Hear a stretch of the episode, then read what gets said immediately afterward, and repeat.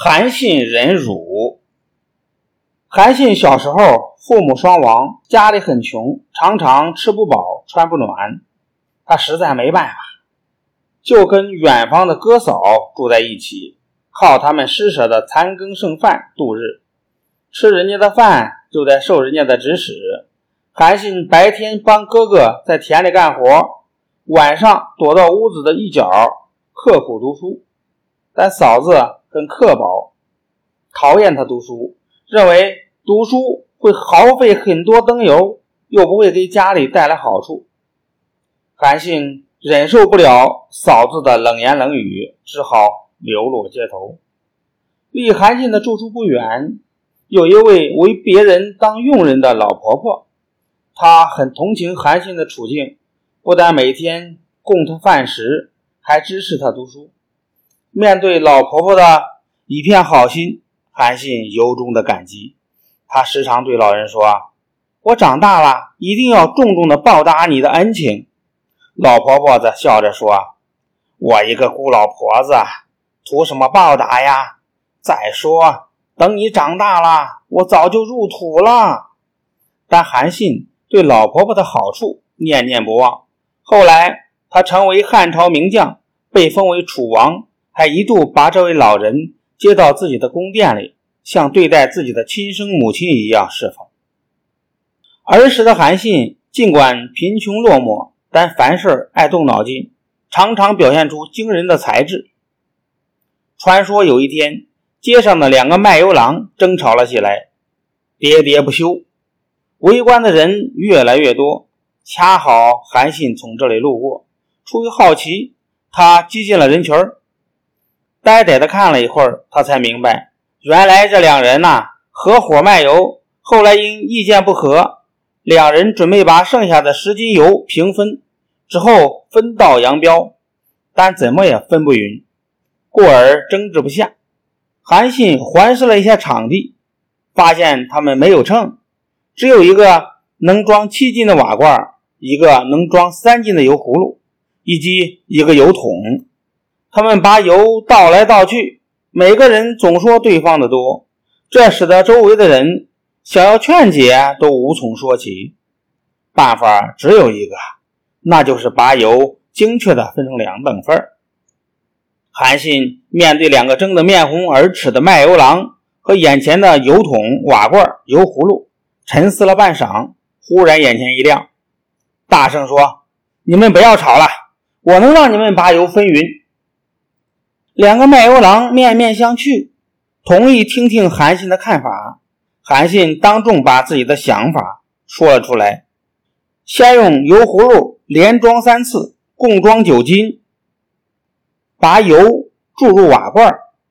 这时，能装七斤的瓦罐已经灌满，油葫芦里还剩两斤油，油桶里还剩一斤油。再将瓦罐的七斤油。全部倒入油桶，这时油桶里有八斤油，然后再将油葫芦里的两斤油全部倒进瓦罐，最后用空葫芦在油桶里打出三斤油倒进瓦罐，这样油桶中剩下的油与瓦罐中装的油正好是五斤。至此，油被分匀，双方各分一份，满意而去。年少时的韩信。虽然有着非凡的才智，但淮阴城里许多年轻人看不起他。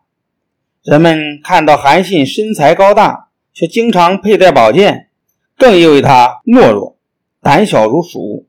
其实，宝剑是父亲唯一的遗物，韩信非常珍视它，故时时刻刻带在身边，即便是外出乞食也不例外。有一天，一个游手好闲的泼皮无赖正在大路边舞枪弄棒。虽然只是一些花拳绣腿，但人们怕得罪这号人，都附和着连声叫好。韩信经过此处，头也不抬就走了过去。不巧，正被无赖瞅见。那个无赖想要在众人面前炫耀一番，便抢上一步拦住韩信，说：“韩信，你先不要走。”别看你天天佩剑，看起来很威风，其实最懦弱不过。宝剑配在你的身上，仅仅是一个摆设。说完这句话，无赖瞅了韩信一眼，见他没什么反应，胆子就更大了。他以挑衅的口气说：“你若是个有血性的男儿，就拔剑刺我；如果是懦夫，就从我的裤裆下钻过去。”韩信忍无可忍，刚想发作，转念一想，虽然他是个泼皮无赖。但杀了他也免不了要吃官司，甚至搭上自己的性命。这时，围观的人都为韩信捏紧了拳头，以为韩信会好好的教训他一番。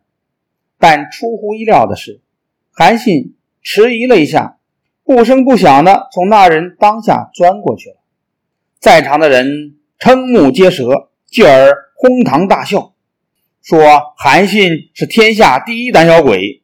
说他身为七尺男儿，枉活于世。韩信毕竟是韩信，其胸襟和气度当然不是一般人所能理解的。韩信受此夸下之辱后，更加奋发图强。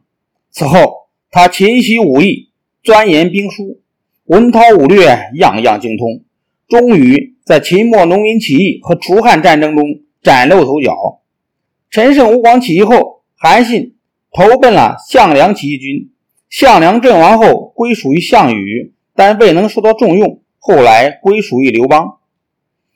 韩信协助刘邦制定了还定三秦、一夺天下的方略，并率军开辟了北方战场，先后击破魏、赵、齐、楚，并参与指挥改下决战，围歼楚军，迫使项羽自刎。在整个楚汉战争中，韩信发挥了卓越的军事才能，为汉王朝的创建做出了重要的贡献。他的用兵之道也为后世兵家所推崇。